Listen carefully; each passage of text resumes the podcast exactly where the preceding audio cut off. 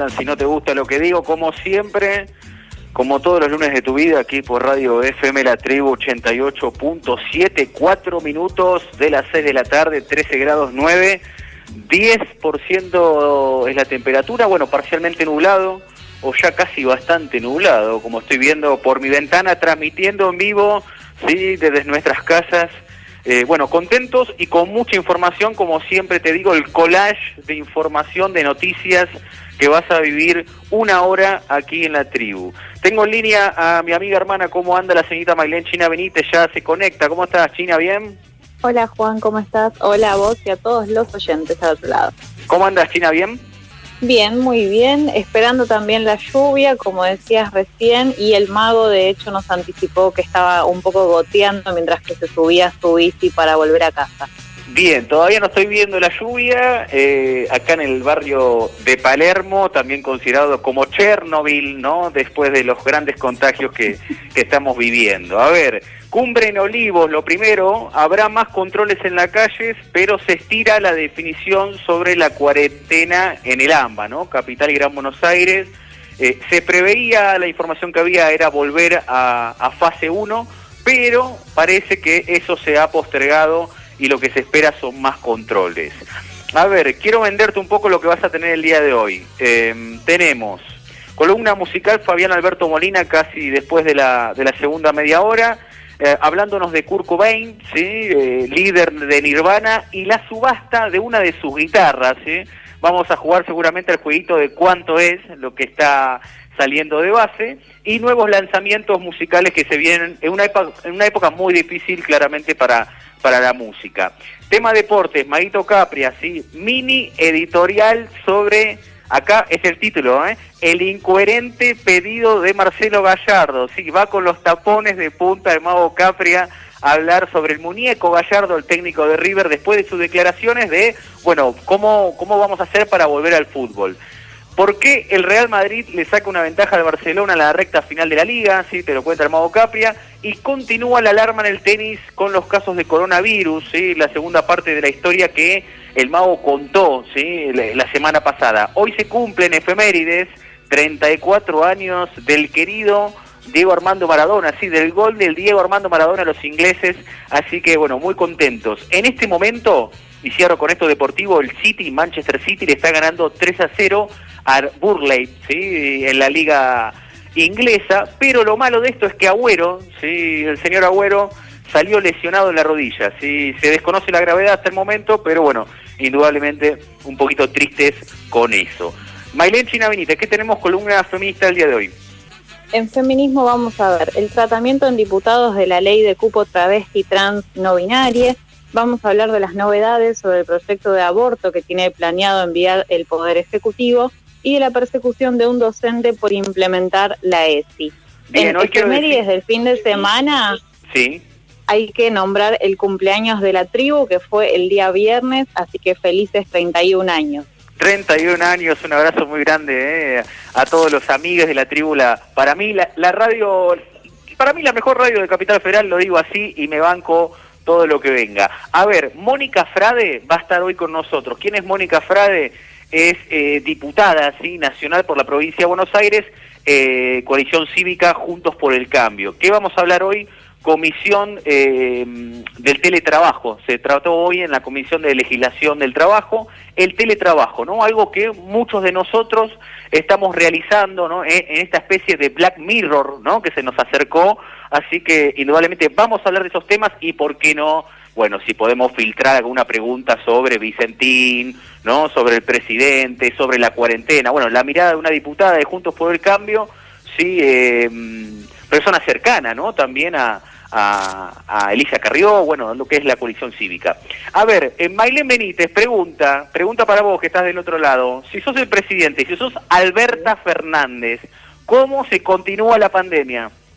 Para mí a esta altura de los contagios habría que hacer eh, un estiramiento más de cuarentena.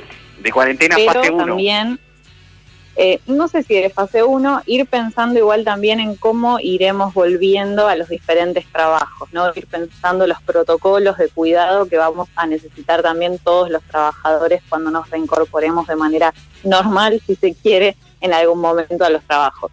Bien, yo quiero retomar, sí, porque para dar después pasos a la entrevista política, eh, casi llegando al final del programa, quiero tirar lo que a mí me parece que hay que hacer, que no es mi idea, sino es eh, de Tomás Puello, ¿sí? Un, gallego, ¿no? un español, un matemático, que al principio de la pandemia, lo dijimos acá, ¿eh? en una columna mía, dijimos cómo había que manejar la pandemia, que yo siento que en este momento el gobierno eh, puede cometer, sí, claramente, un error si es solamente cuarentena y no otra cosa detrás.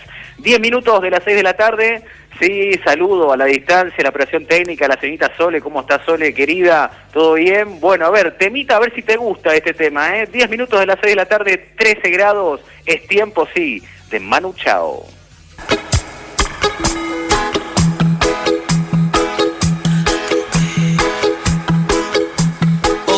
miña macoña, miña torcida, miña querida, miña galera.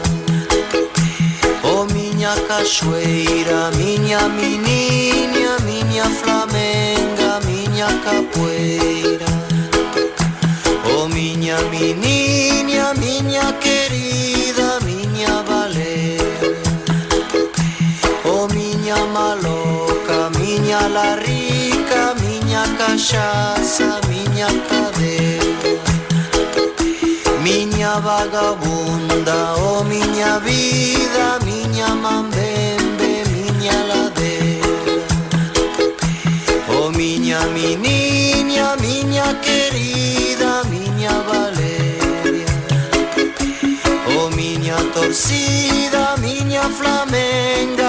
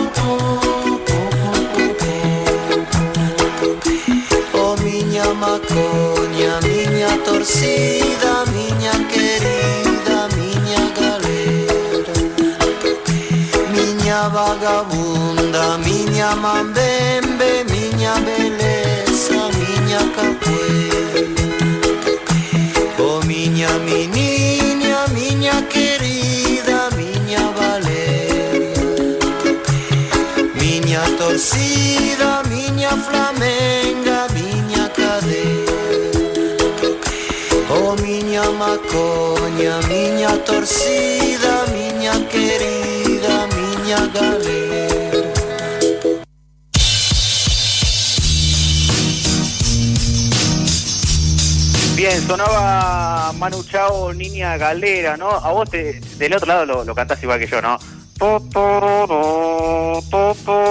Bueno, nada, a todos nos, me parece que nos pasa, ¿no? En ese estribillo de, de Manu Chao. A ver, tenemos en línea a Mónica Frade. Mónica es diputada nacional por la provincia de Buenos Aires en la coalición cívica Juntos por el Cambio.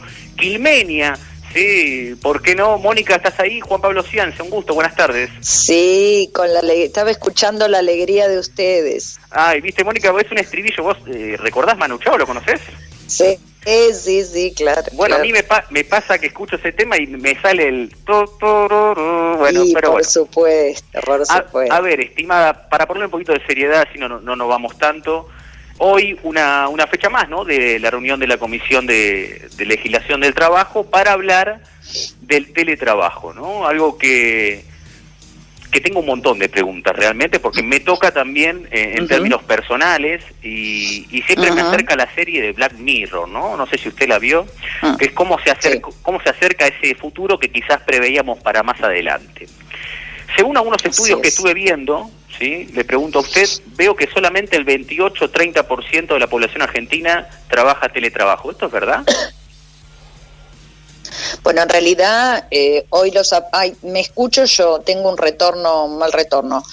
Eh, en realidad... En realidad hoy este, parte uno, uno de los que expuso fue un representante de CIPEC y este, se estima que solamente un 30% de las actividades van a poder ser adaptadas al teletrabajo, digamos, sacando esta situación de coyuntura donde hoy eh, muchos están en su casa haciendo, pero no es exactamente teletrabajo, sino que son como una especie de comunicaciones con las empresas, pero no llega a ser la actividad teletrabajo. Y es, estimaban por, una investigación que tiene hecha CIPEP, que no más del 30% de momento eh, va a poder adaptarse a esta nueva modalidad. Bien, usted hablaba que, eh, por lo que escuché, ¿no? Eh, un poquito de la comisión de hoy, que no se puede hablar tampoco solamente del teletrabajo, sino también si no se lo promociona. ¿De qué manera se lo podría promocionar? Es que, digamos, a mi modo de ver, una cosa es, eh, por un lado tenemos que dar certezas a las partes en la relación de trabajo, tanto a los trabajadores como a los empleadores. Por eso hay que afinar algunas cuestiones de técnica legislativa.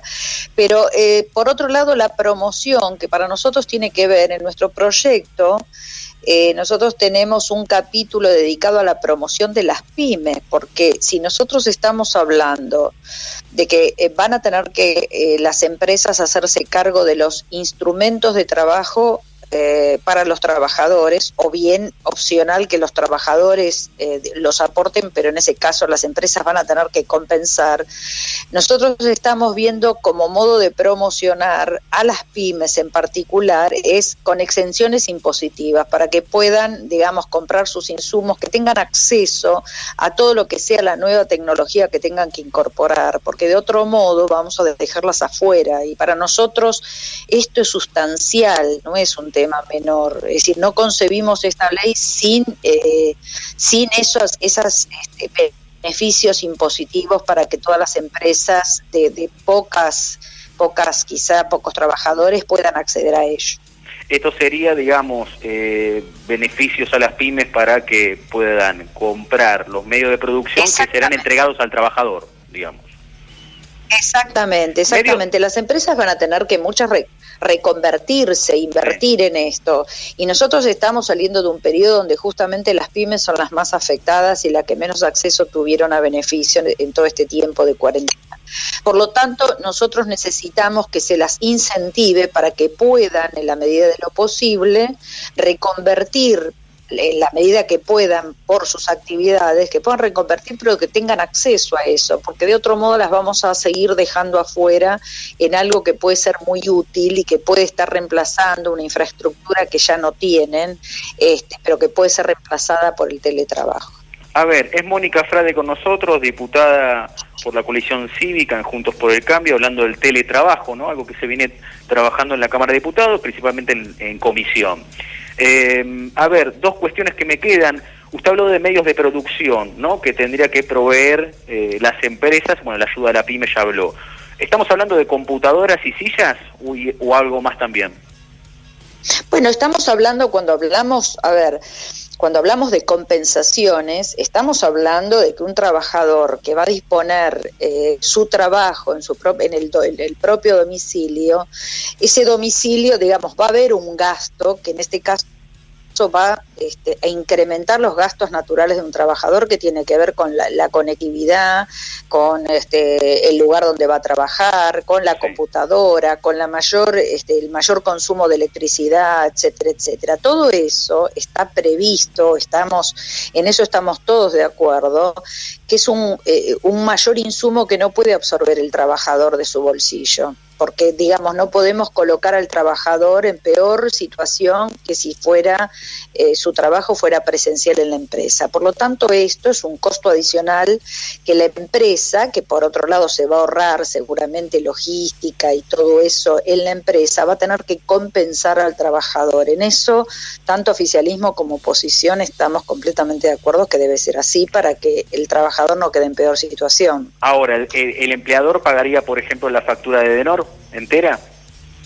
Eh, no, no, está previsto y lo está. Ojo que estamos discutiendo todo, ¿eh? no es que esto va a salir el inmediato, pero lo que estamos, no, lo que en realidad estamos planteando, hay algún proyecto que prevé todo, incluso que hasta, hasta que le paguen el alquiler de un monoambiente. Nosotros lo que estamos planteando es los mayores insumos que este, esto le demande al trabajador. Es decir, no tampoco que el trabajador pueda aprovechar de esto, pero sí que el empleador le pague los mayores insumos que significa esto por mes en su domicilio.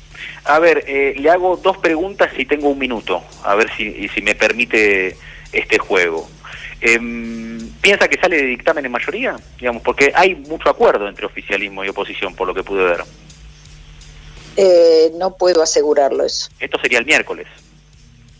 Bueno, en principio, pero nosotros tenemos, a ver, un protocolo caído que recién mañana se va a definir si se renueva o no, de modo que no se podría sesionar tampoco si el protocolo está caído. Así que estamos dependiendo de eso. Bien, eh, la tengo, la tengo que se me va un poquito, a ver si la puedo recuperar. Cierro con esta, Mónica. Eh, me parece que se me fue Mónica. ¿eh? Bueno, pasaba Mónica Frade, no sé si la vamos a poder recuperar, 20 minutos de las 6 de la tarde, lo que es sí el trato en comisión del teletrabajo. Viste que yo pregunté eh, el tema del costo de luz. Bueno, esto es lo que se está trabajando en este momento, ¿no? Eh, sillas, computadoras, ¿es el 100% del pago de Denor o Edesur? ¿Cuánto es el porcentaje del pago de la conectividad eh, online? Y el otro tema, que para mí no es menor, es que por ahora y a futuro cercano, esto solamente afectaría al 30% del trabajo formal en la Argentina. Eh, 18-20 seguimos, ¿eh? si no te gusta lo que digo. Mónica, ¿te tenemos? Sí, sí, acá estoy de nuevo. qué, bueno poder recuperarla. Le quería preguntar sobre Vicentín, sí, porque vi un tweet de, hace unos días atrás, eh, bueno, por intervención de del juez eh, de la localidad de Santa Fe, bueno, bajó, si se quiere, a los interventores a, una suerte de vedor, ¿no? De vedor controlador. Eh, ¿Le parece un atropello del oficialismo o, o, puede por lo menos tratarse la apropiación en el Poder Legislativo? No, eh, nosotros no estamos de acuerdo y vamos a dejar el nombre Vicentín porque nosotros no, no, no vamos a defender a ninguna empresa y mucho menos Vicentín si tiene que responder a la justicia por dinero que recibió y no debía haber recibido. Lo que no, no estamos de acuerdo en este caso ni en ninguno es que habiendo un proceso judicial privado, en este caso un concurso, donde están todas las partes presentadas, donde están en periodo de verificación de créditos, que un otro poder ponga un pie ahí adentro, que es lo que está pasando ahora, con la figura, no importa cómo se le llame, porque ahora sacaron la palabra expropiación y van a poner otro, pero el objetivo es el mismo. Nosotros no queremos que el Poder Ejecutivo interfiera en ningún proceso privado que tiene que resolverse por los canales naturales. Eh, es, es, esta nuestra postura, eh, con presidencia de la empresa que sea. Mónica, como siempre, un abrazo grande y gracias por estos minutos. No, gracias a ustedes. Que tengan buen, buena tarde. Bien, pasaba Mónica Frade, diputada nacional por la provincia de Buenos Aires, en la coalición cívica en Juntos por el Cambio, sí, 1822.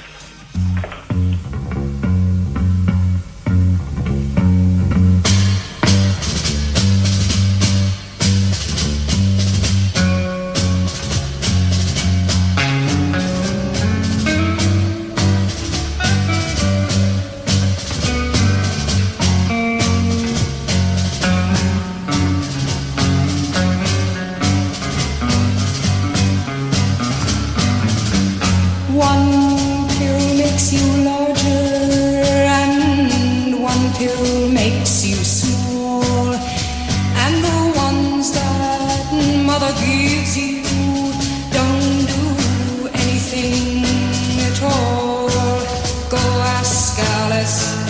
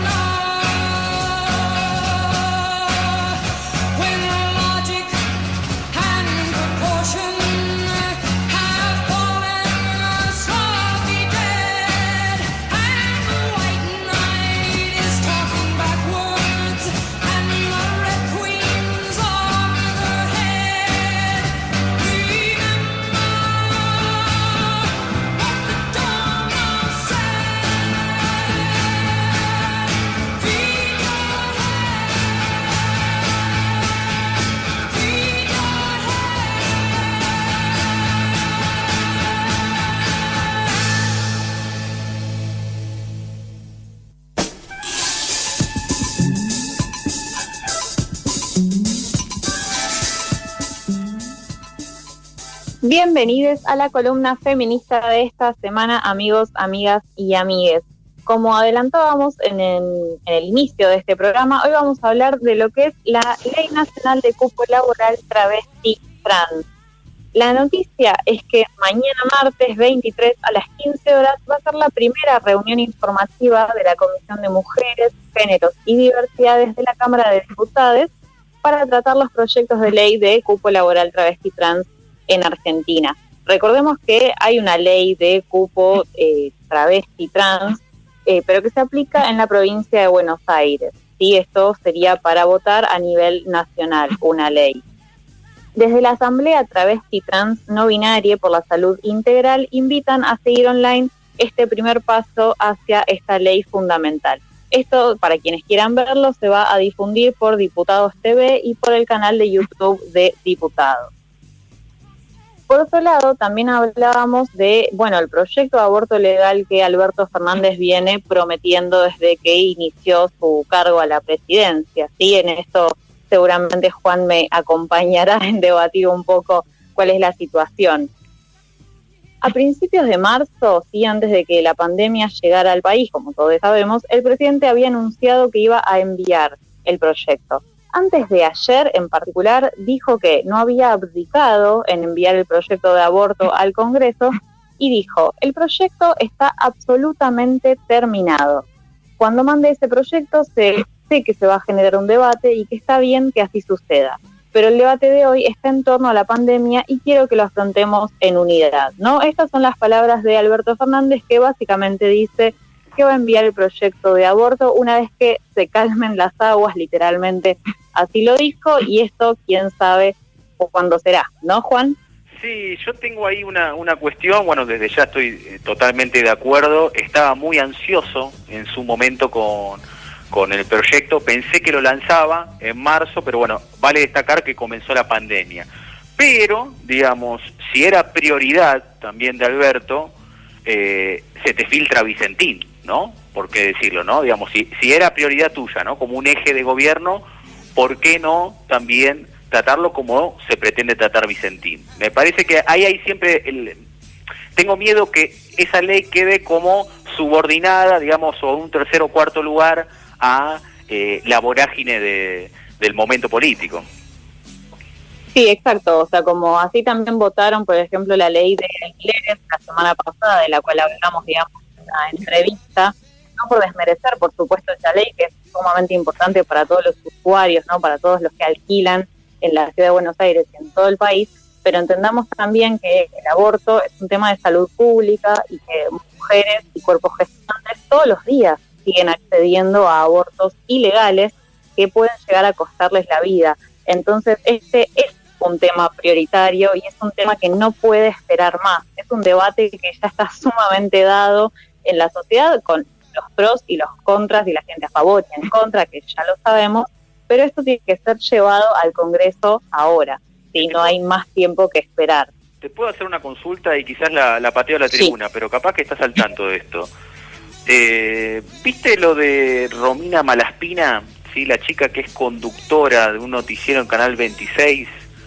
Eh, sí. Que, bueno, que, que, bueno, lo que hizo el programa con una ropa, entre comillas, provocadora y ha tenido un montón de repercusión. Eh, yo sé que vos, eh, obviamente, sos especialista en el tema. ¿Cómo, ¿Cómo lo viviste eso?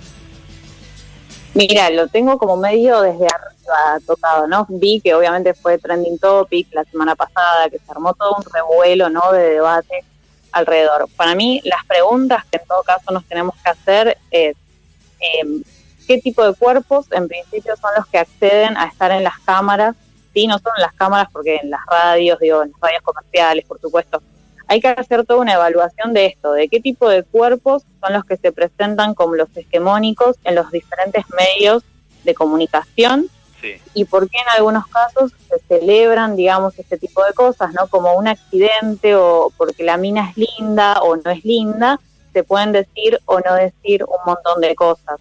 Entonces, para mí el debate pasa por ahí, digamos, qué preguntas nos estamos haciendo sobre que a esta conductora se pusieron una remera donde se le veían básicamente las tetas, digamos. Cada uno con su cuerpo puede hacer lo que quiera, eso sin duda. Ahora, en una situación, digamos, de, mostrar públicamente tu figura, también hay que ser conscientes de qué tipo de repercusiones estamos generando. Me parece que me adelanto y quizá voy a tener un poco de críticas por esto, eh, que me parece lo reprochable de esta situación es la conducta de Canal 26, ¿no? ¿Qué tipo, como vos decís, de, cuerpo muestra ese canal, para mi entender, con, un fin netamente comercial y de rating? Exacto, sí, tal cual. Me parece que es una buena eh, definición o un buen cierre, una buena reflexión. Pero bueno, seguimos con más si no te gusta lo que digo.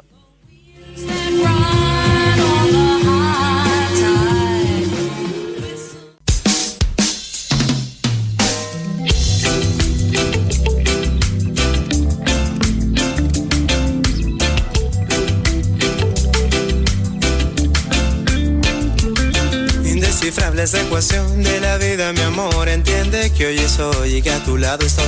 No sé hasta cuándo viviré, pero yo sé que Dios nos puso cara a cara para poder crecer. Y es ese espejo que nos muestra tal como uno es. Y ese miedo que nos ciega y no nos deja ver. Que a este mundo hemos venido para comprender. Que hay que morir al miedo para luego renacer.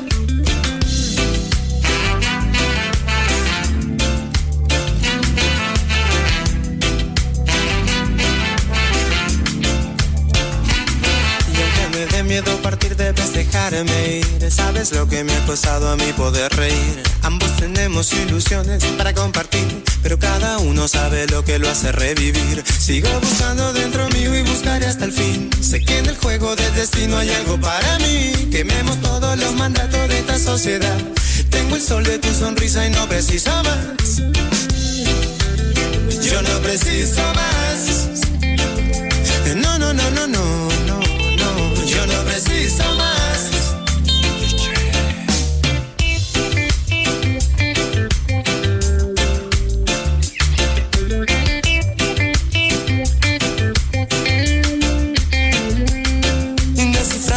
Ecuación de la vida, mi amor. Entiende que hoy estoy y que a tu lado estoy. No sé hasta cuándo viviré, pero yo ahora sé que Dios nos puso cara a cara para poder crecer. Y es ese espejo que nos muestra tal como uno es y ese miedo que nos ciega y no nos deja ver. Que a este mundo hemos venido para comprender que hay que morir al miedo para luego renacer.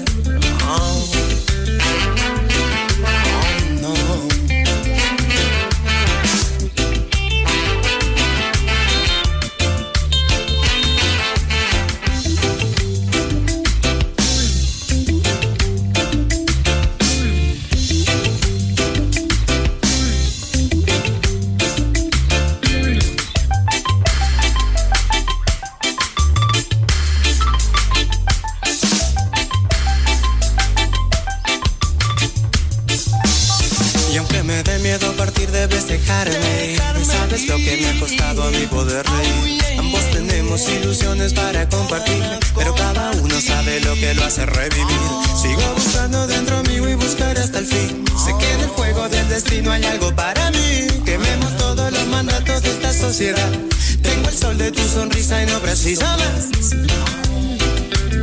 Yo no preciso más. No, no, no, no, no, no, no. Yo no preciso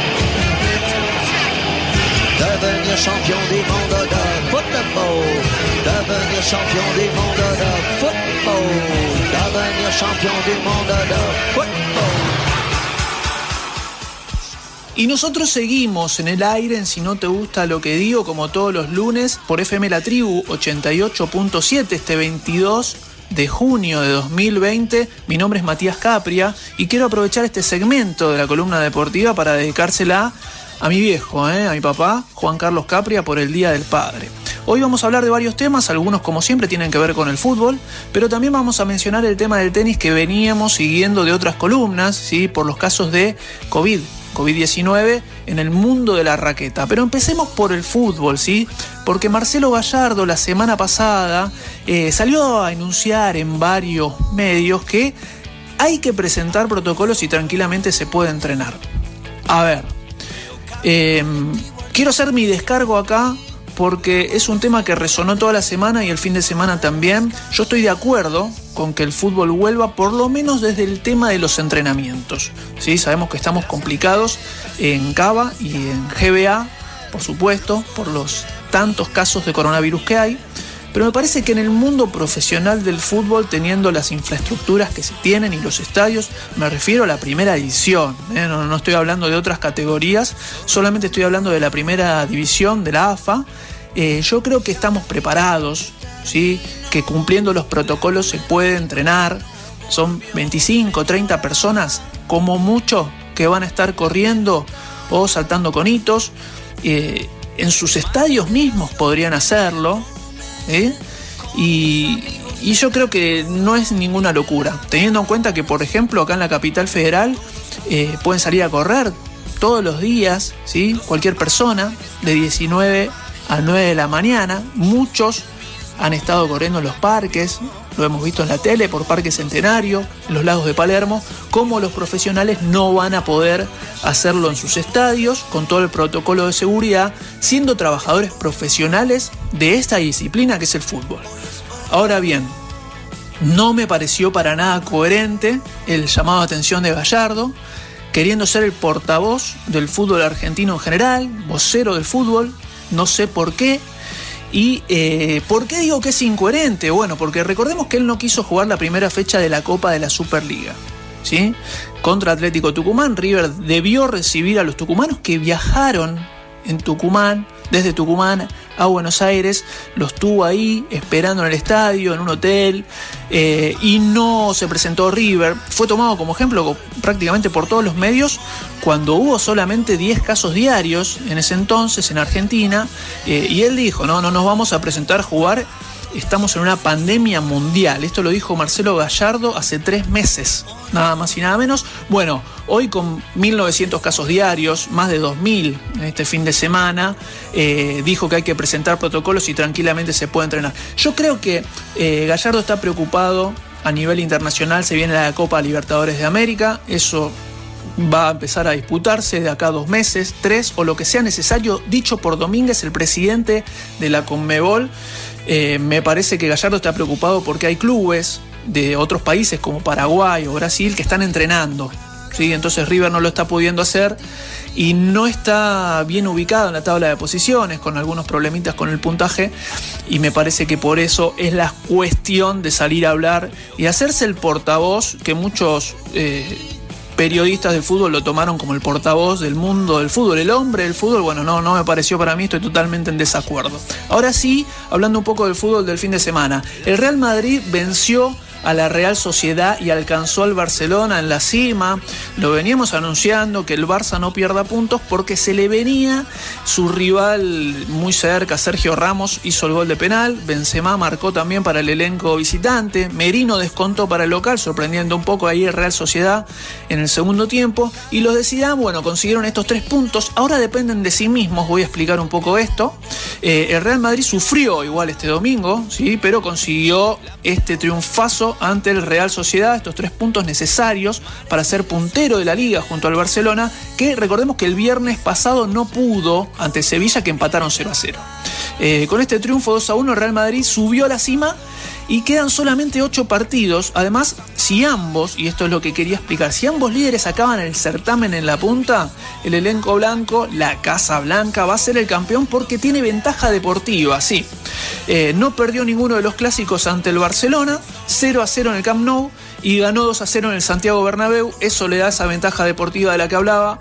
Eh, así que veremos. Queda bastante igual, pero se está jugando en la semana también. Así que en un mes, un mes y una semanita se define todo. Y lo del mundo del tenis que les decía, ¿sí? una alarma que hay en el tenis porque Dimitrov participó del torneo organizado por Djokovic y dio positivo de coronavirus. Sí, lo hablamos la semana pasada sobre esta fiesta, sobre este evento del tenis Hablamos del búlgaro que lo diagnosticaron con COVID-19 y crece ahora sí la preocupación en el torneo eh, y en, el resto de los tenistas con quienes compartió tiempo y además se sacó fotos sin barbijos y entre ellos estaba el número uno del mundo. Hablamos de Novak Djokovic que tuvo la idea de realizar una gira de torneos de exhibición benéficos denominada Adria Tennis Tour por por distintos países de, toda Europa con el objetivo de reactivar el mundo del tenis y además ponerse a punto para lo que será la vuelta del circuito profesional del ATP, que nosotros lo contamos también acá, en eh, Si no te gusta lo que digo, dijimos que el tenis vuelve en agosto.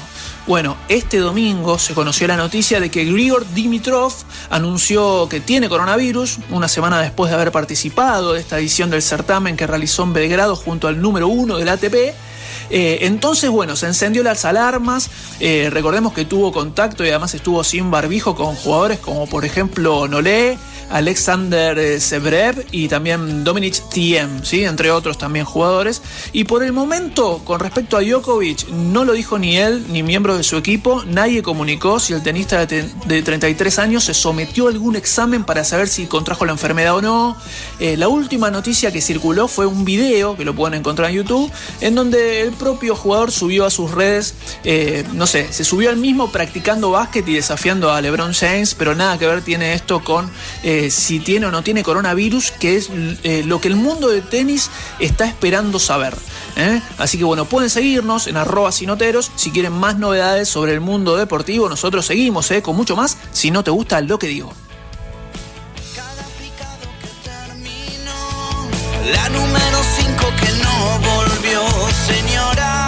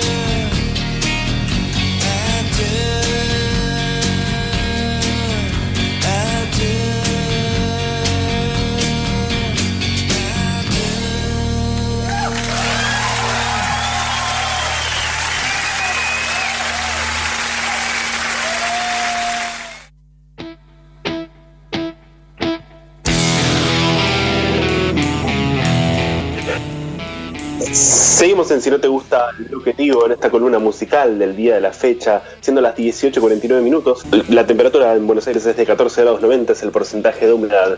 Bien, recién escuchábamos a Nirvana con el tema About a Girl del disco Unplugged de allá del año 1994. En realidad, este recital fue grabado en el año 1993, en el mes de noviembre, pero bueno, meses después y luego de la muerte de Kurt Cobain fue lanzado al mercado, es decir, finalmente en el año 1994.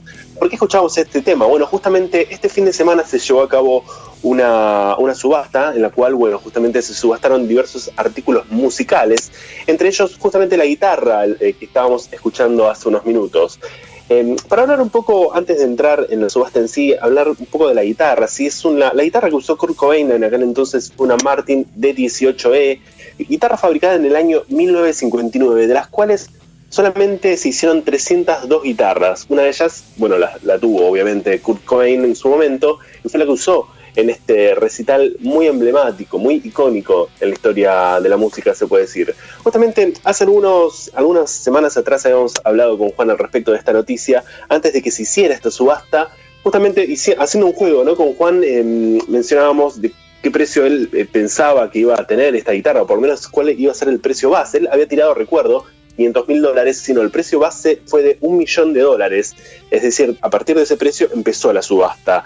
El precio al, que, finalmente justamente quedó esta guitarra fue la suma de 6 millones de dólares, ¿sí? lo que marcó un nuevo récord en cuanto a la, venta ¿sí? de una guitarra. Fue el precio más elevado que logró obtener una guitarra en, bueno, justamente en lo que son subastas y la venta de guitarras en general. El récord anterior lo tenía, lo tuvo David Gilmour justamente hace un tiempo se había vendido también a través de otra subasta una Fender Stratocaster negra que él había utilizado en, bueno, justamente en la etapa de Pink Floyd y que había sido vendida en 4 millones de dólares, pero bueno, Finalmente esta guitarra, esta Martin D18, rompió todos los récords y logró la suma de 6 millones de dólares, un dineral. La verdad que no pensé que iba a alcanzar ese, ese semejante precio, pero bueno, obviamente es una guitarra muy importante, muy icónica. Es, eh, creo que el Unplugged de Nirvana es uno de los Unplugged más recordados de todos los que se hicieron. Pero bueno, quien, finalmente se quedó con la guitarra es Peter Friedman, que es el fundador, el cofundador en realidad de Rode. Es una marca de micrófonos, la marca de micrófonos Rode, justamente. Que bueno, más o menos, eh, por lo que pude ver en algunas declaraciones, lo que él va a hacer es de alguna forma exhibir esta guitarra en distintos países y más que nada concientizar en cuanto a lo que necesitan los músicos y tratar de reunir fondos justamente para los artistas y los músicos en particular. Así que bueno, va a tener un buen fin eh, por lo que vemos, ¿no? Esta, esta gran guitarra y hermosa, la verdad que tiene un sonido espectacular y bueno, obviamente lo envidio sanamente un poco al señor Peter Friedman. Pero bueno, cambiando de tema, ¿cómo va Juan? ¿Cómo andas querido? ¿Bien? Bien, bien. Tengo una consulta. Eh, Kurt Cobain es generación de la trágica generación de los 27, ¿no? Claro, exactamente. Él murió en el mes de, bueno, el 4 de abril del año 1924 y sí, a la edad de 27 años forma parte, ¿no? De, ese triste círculo, ¿no? De los 27. Bien, no, me quería sacar esa duda. Amy, Wine, Winehouse también me parece y, me, bueno, varios más, ¿no? Varios más. Jimi sí, Jim Morrison también, Jimi Hendrix, pero sí, lamentablemente, bueno, fueron varios los músicos el que... El Potro también, bueno, si lo queríamos llevar como al ranking argentino también. Sí, bueno, totalmente. Sí, sí, pero bueno, un músico muy reconocido de nuestro país. Pero bueno, cambiando de tema rápidamente, hablamos de algunos nuevos lanzamientos que se llevaron a cabo, ¿sí? Durante la semana pasada, en realidad, el viernes es el día elegido generalmente para el estreno de nuevo material. Y bueno, entre ellos, el que el más destacado quizás es el nuevo disco de Bob Dylan, Road and Roady Ways. Es el primer disco después de que él había, haya recibido, sí, el premio Nobel de Literatura. No sé si recuerdan aquella historia, ¿no? Del premio Nobel que no, no lo recibió, esperó a último momento para finalmente recibirlo, pero bueno, esto pasó en el año 2016, es decir, es lo primero que se escucha eh, de Bob Dylan en cuanto a material nuevo y propio, por supuesto. Y también es el primer disco con nuevas canciones desde Tempest del año 2012, es decir, ha pasado ocho años que no escuchábamos algo nuevo de Bob Dylan, finalmente, bueno, salió hace muy poquitos días. Babasónicos también estrenó un EP de cuatro temas suficiente, el cual, bueno, va a tener una edición en vinilo para el próximo mes de agosto. Lisandro Aristimuño también sacó el día viernes Criptograma, un, bueno, su nuevo disco, y Black Eyed Peas eh, lanzó Translation, sí, un nuevo disco también de los que salieron hace algunos días. Por supuesto hay otras, otros discos más que han salido, al igual que algunos simples también, pero bueno, eh, estos por lo menos son algunos de los que pudimos rescatar de los que salieron en estos últimos días. Finalmente cierro con esto hablando de Alanis Morissette, ya que bueno, se va a reeditar su disco más reconocido, si se quiere, hablamos de Jagged Little Pill, disco lanzado en el año 1995, que justamente este año cumple 25 años de su lanzamiento y va a ser relanzado ah, dentro de algunos días, el día viernes justamente, em, además, obviamente, ¿no? de la versión remasterizada del disco, va a incluir un disco acústico en vivo. A ver, por ahora este lanzamiento va a ser digital, obviamente en plataformas de streaming y demás. Eh, seguramente va a tener una edición física muy, eh, dentro de muy poquito tiempo, próximamente, por supuesto. Pero bueno, además de, esta, de esta reedición, también bueno, va a relanzar todos los videos que formaron parte de aquel disco, pero bueno, remasterizados también en versión 4K, es decir, bueno, en la máxima definición real ya hay una definición superior que es el 8K, pero bueno, por lo menos eh, a nivel masivo, la máxima tecnología o definición que, se, puede, se puede decir que, existe es la 4K y bueno, van a relanzar todos estos videos en esta, en esta versión en Super HD como, como se dice. Pero bueno, esto ha sido todo en esta columna musical y nos quedamos para el final de Si no te gusta lo que digo.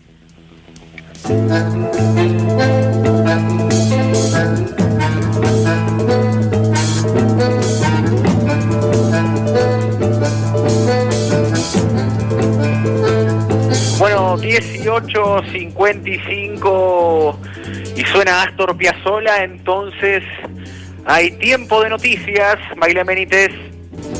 Bueno, Juan, hablamos de Emma Rosa Colque, de 49 años, que estaba desaparecida hace dos semanas. Fue encontrada enterrada en el patio de su casa en Castelar Sur.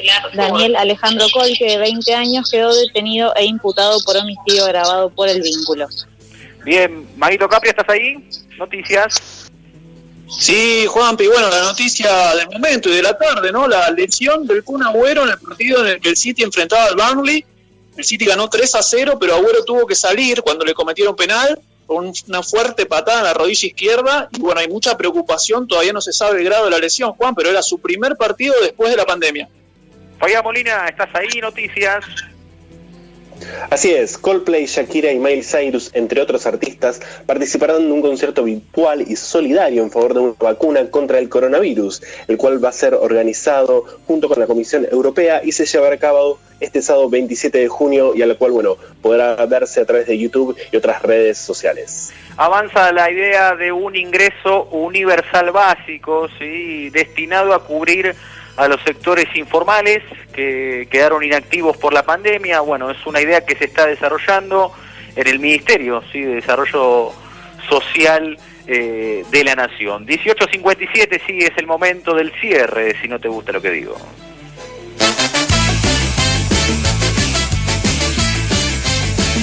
Bueno, amigues, eh, tres minutos, eh, ya casi para las 7 de la tarde, ya de noche en la ciudad de Buenos Aires. Nos quedaron las noticias, las dijimos. Eh, quería ampliarte algo muy cortito, te lo dije al inicio del programa y tiene que ver con lo siguiente, ¿no?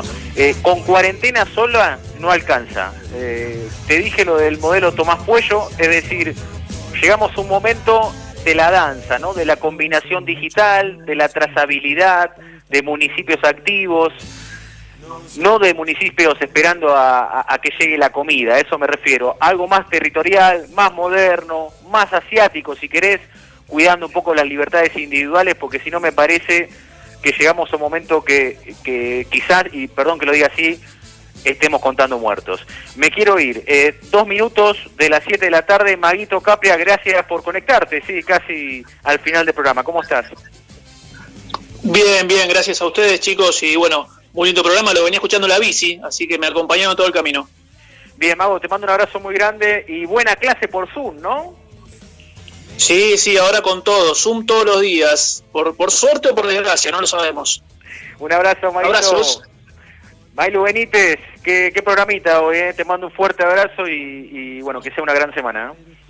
Un honor, como siempre, estar otro lunes aquí al otro del teléfono. Esperemos que pronto nos podamos ver las caripelas en el estudio. Abrazos y buena semana para todos. hace más de 90 días que no se ve el equipo de Si no te gusta lo que digo, ¿no? Que venimos con transmisiones de grupos de WhatsApp. Es realmente triste por un lado, pero bueno, muchas ganas de abrazar, de besar, de acariciar. A ver, quiero pasar un chivo antes que, no es un chivo, sino un mensajito. Abrazo al Hospital Durán, sí, Julio Gutiérrez, enfermero fallecido por COVID-19.